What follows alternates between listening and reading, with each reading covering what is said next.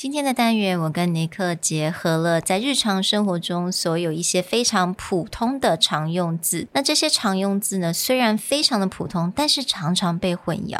So let's have a listen.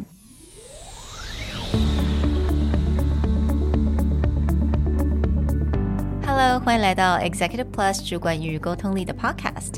I'm Sherry, an educator, certified coach, and style enthusiast. 我相信专业有效的沟通是语言跟逻辑的完美结合。 And I'm Nick, a startup consultant, corporate trainer, and late night gaming junkie. I believe great communication requires the right mindset and solid frameworks. 我们希望带给大家职场英语的技能、跨文化沟通技巧与其他能帮助您成为出色领导者的工具。 Join us each week as we share our experience, research, and methodologies to take your communication and language skills from good to great.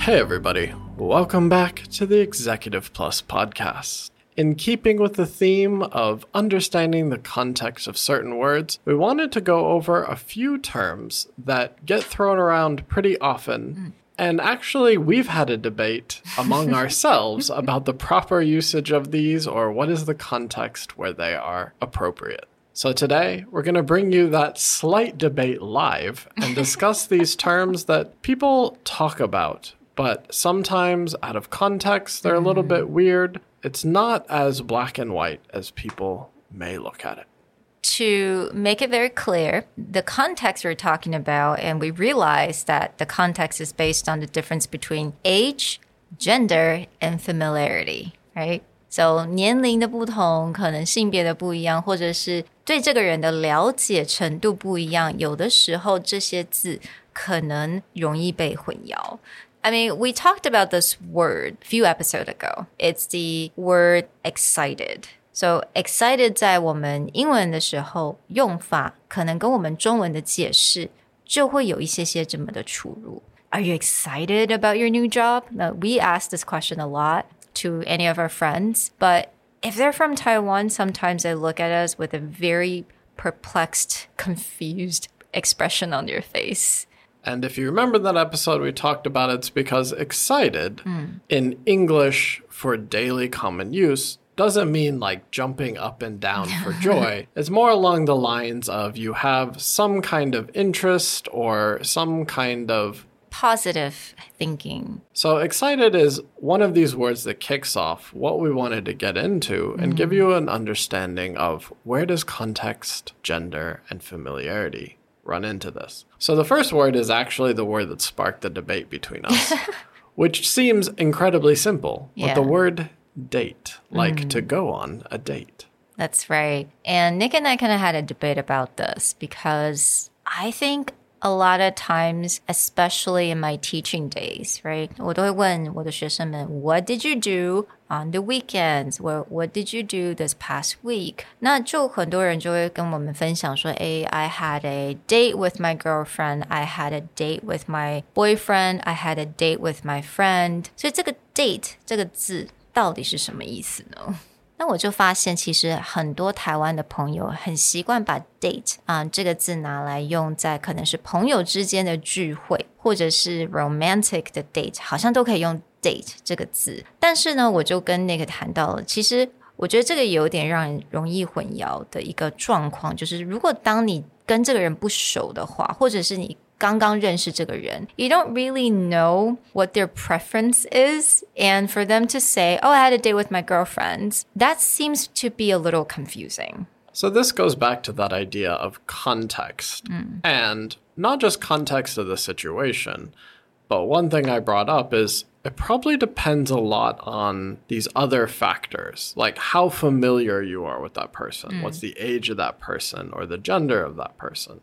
So Sherry was saying, oh, this may cause confusion. Like if someone's really young, be like, oh, I'm going on a date with my girlfriend. If this is a male saying it, it's very likely that you would assume that that person is dating, like has a romantic relationship with the other person. Mm. But sometimes, again, with gender, if a woman goes, Oh, I'm going on a date with my girlfriend, or I'm going on a date with my girls, you may get into this gray areas like, does she mean like girl dash friends and they're just having a girls' night going out together to have fun? Or is this someone they're romantically dating? And if you're not familiar with the person, it may create a question mark in your head. Right, absolutely. 那刚刚其实 Nick 有讲到那个 I'm having a girls' night。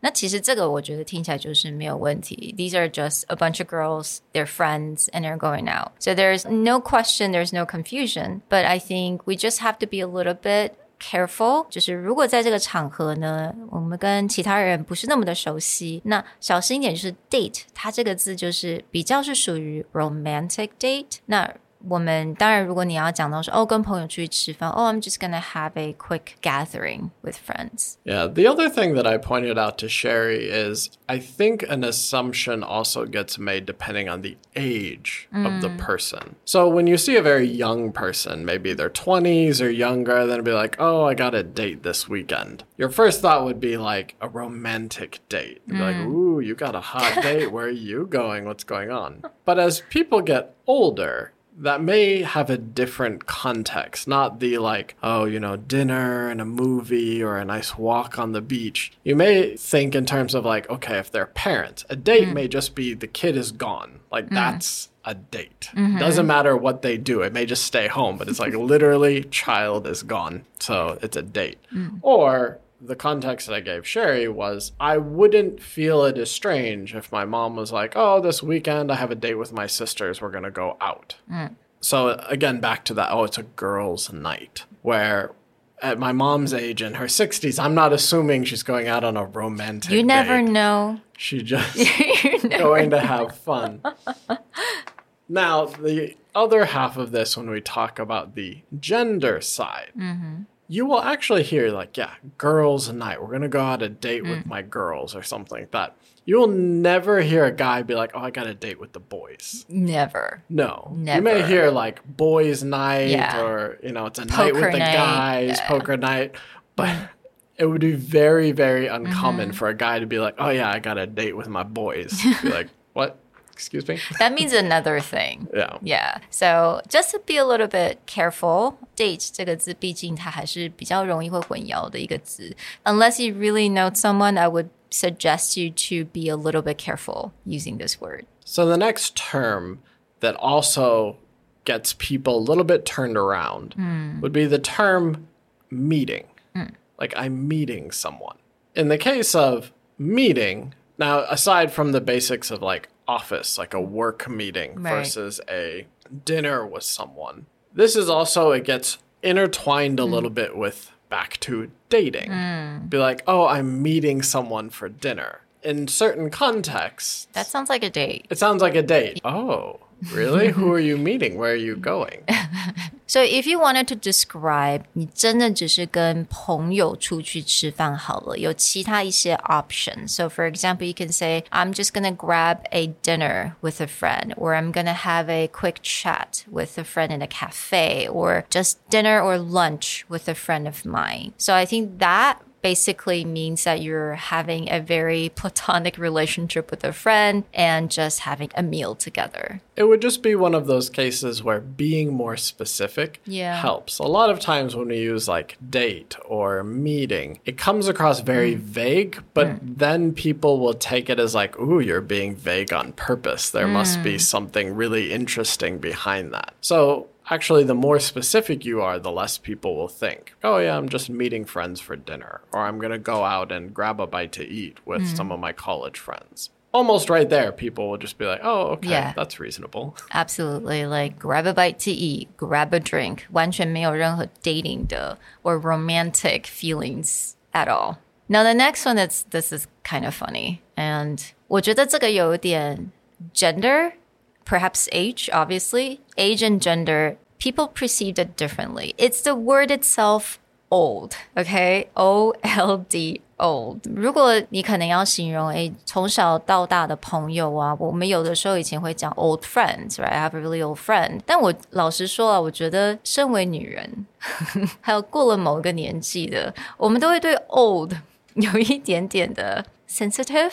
I think. So I actually prefer calling my old friend like childhood friend. 觉得好像比较贴切的感觉。 For me, the context comes back to age specifically. When someone says, I have an old friend and they're in their 20s, I may actually immediately think childhood Yeah. friend because perhaps you have not been around long enough to have an old friend. Whereas when my grandfather says an old friend, that's a huge range. Like my grandfather has friends from when he was in senior high school that are still alive versus people he met when he was 50s and now mm. he's nearly 90. So in the range of old, that's a huge gap. So in his case, he'll mm. be a lot more specific. Be like, oh, I'm going to meet someone I knew back in high school, or oh, I'm going to meet mm. someone that your grandmother and I used to like run around with when we were young. So that specificity, old, becomes this very big range. But I mm. think in Sherry's case, when she's talking about like, oh, this is an old friend. Maybe if you're all like the same age, the other person will not think so much about it. Like, oh, we've been friends for a long time. But if you'd be like, oh, that's a really old friend, you may get into the situation and be like older, than me. Yeah, exactly. So I mean, I would say again, like 具体一点总是比较安全的啦。Like childhood friend or friend since college or friend from college. Again, that's a little different, right? Friend since college means that you started to become friends when you were both in the college years, but friend from college means that you actually met in college. So again, you can interchange whatever word that you choose, friend since or friend from. I think that will at least take away a lot of misunderstanding. Hmm. I think the funny is actually the reverse of this hmm. young. So sometimes people say, is like, oh, when I was younger, or back when I was young. Mm. And if they're like us, maybe more middle aged, you just may assume like college age or mm-hmm. 20s, right? But then I think it's also funny. Like it's just that feeling again is sometimes children will be like, oh, when I was young, be like, you're seven. When was young? How do you even remember that? exactly. Yeah. So again, you know, I think especially in a workplace because we don't really know people's age and obviously it's not really polite to ask their age, so just be a little bit careful with the phrase old young. Now, another thing I believe we actually kind of talked about this in the English cappuccino episode. I don't know if you remember, Nick, is the uh, how to be politically correct with certain words. And especially in this, in today's world, sometimes girlfriend and boyfriend sometimes means different things for everyone. So we actually suggest that just use my other half if you wanted to describe someone like actually spends life with you. But you don't want to be very specific especially if it's first time meeting certain people in a working situation. You don't feel like being that personal, but you can just say my other half. And that gives you a wider range of someone that are dating, like a boyfriend or girlfriend, all the way hmm. up to like someone you're married to, but without having to be specific. This one becomes interesting because you also have a range of statuses hmm. where if someone's like, oh, this is my boyfriend, hmm. but maybe the other person is like, wait, are we there yet? Like we've just been seeing each other or we've just been, had a few dates. And now once you label like boyfriend or girlfriend, that's like a certain level of relationship. Another word related to this boyfriend girlfriend side that you have to be a bit careful with too is also partner. Mm. In your case of like your business partner, if you just go around being like, oh, this is my partner, Oh, yeah. Mm-hmm. that vague also gets used in certain other types of relationships whether for example some people choose not to get married but mm. they've still been together for many mm-hmm. years or a lot of times before same-sex marriage was legal rather than refer to husband or wife they would just refer to like partner or mm. life partner so it's one of those things where a lot of people go around, and even I've been guilty of this, where I'll be like, "Oh, my partner, mm-hmm. blah blah blah blah," and be like, "You're you're married?" I'll be like, "No, my business partner, Andrew." So back to that context is if we're in a working situation, a lot of people may assume, okay, mm. business partner. Mm. But let's say you're just networking or you're gathering and someone doesn't know that well, and then you start referencing, oh, my partner, blah, blah, blah, and this is where they used to work, then they would meet that person and be mm. like, oh, so you two are together. Like, no, no, no. business partner. So sometimes that specificity, especially again, how familiar you are with that mm. person, what the context is, adding that extra word Yeah. matters. Yeah, absolutely. Now, the last word, I think it's so funny. It has to do with age. My gosh. Okay, the word itself, party. So, to people in their 20s, when they say party, we think party, music, wild, probably some alcohol involved, music like dancing. That's a party. But when in our age, when we say party, I think it's just like a bunch of people sitting in at home, someone else's house, having some glasses of wine. That's a party. Yeah. So if anyone invites you to a party or you want to invite someone to a party, Mm. they may have a specific context in mind when they look at your age. Yeah. And so you can decide whether you want to be specific or not. But if you're like, hey, would you like to come over for a party? And that person is like fresh out of college or like, very young, "Yeah." you'd be like, yeah, all right. Do I bring the beer? What do I?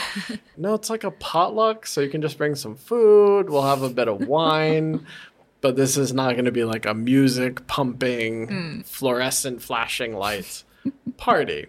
Whereas if you're older and a younger person is like, oh yeah, me and my friends are going to have a party. Do you want to come on over? Nope. And you're thinking like, oh, this will be kind of like a fun, cool night to hang out with my colleagues. You may be in a bit of a shock. Yeah. So being more specific back to hmm. is like, is this just a dinner gathering?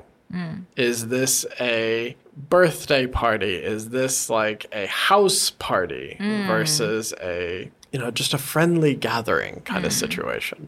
At least to know when to use party or gathering, just to be a little bit more specific. 呃我们进入职场了，有的时候我们身边的同事啊或老板可能跟我们年纪真的是不太一样，so people look at the words when they hear certain words, they may think of different context. So just be a little bit more specific. Yeah, we hope that you enjoyed a slightly more lighthearted look at the context mm. and the words that, although seemingly simple, mm. may cause a little bit of confusion if you don't take consideration of age, gender, familiarity in the context of what you're saying. We'll talk to you guys next time. Bye. Bye.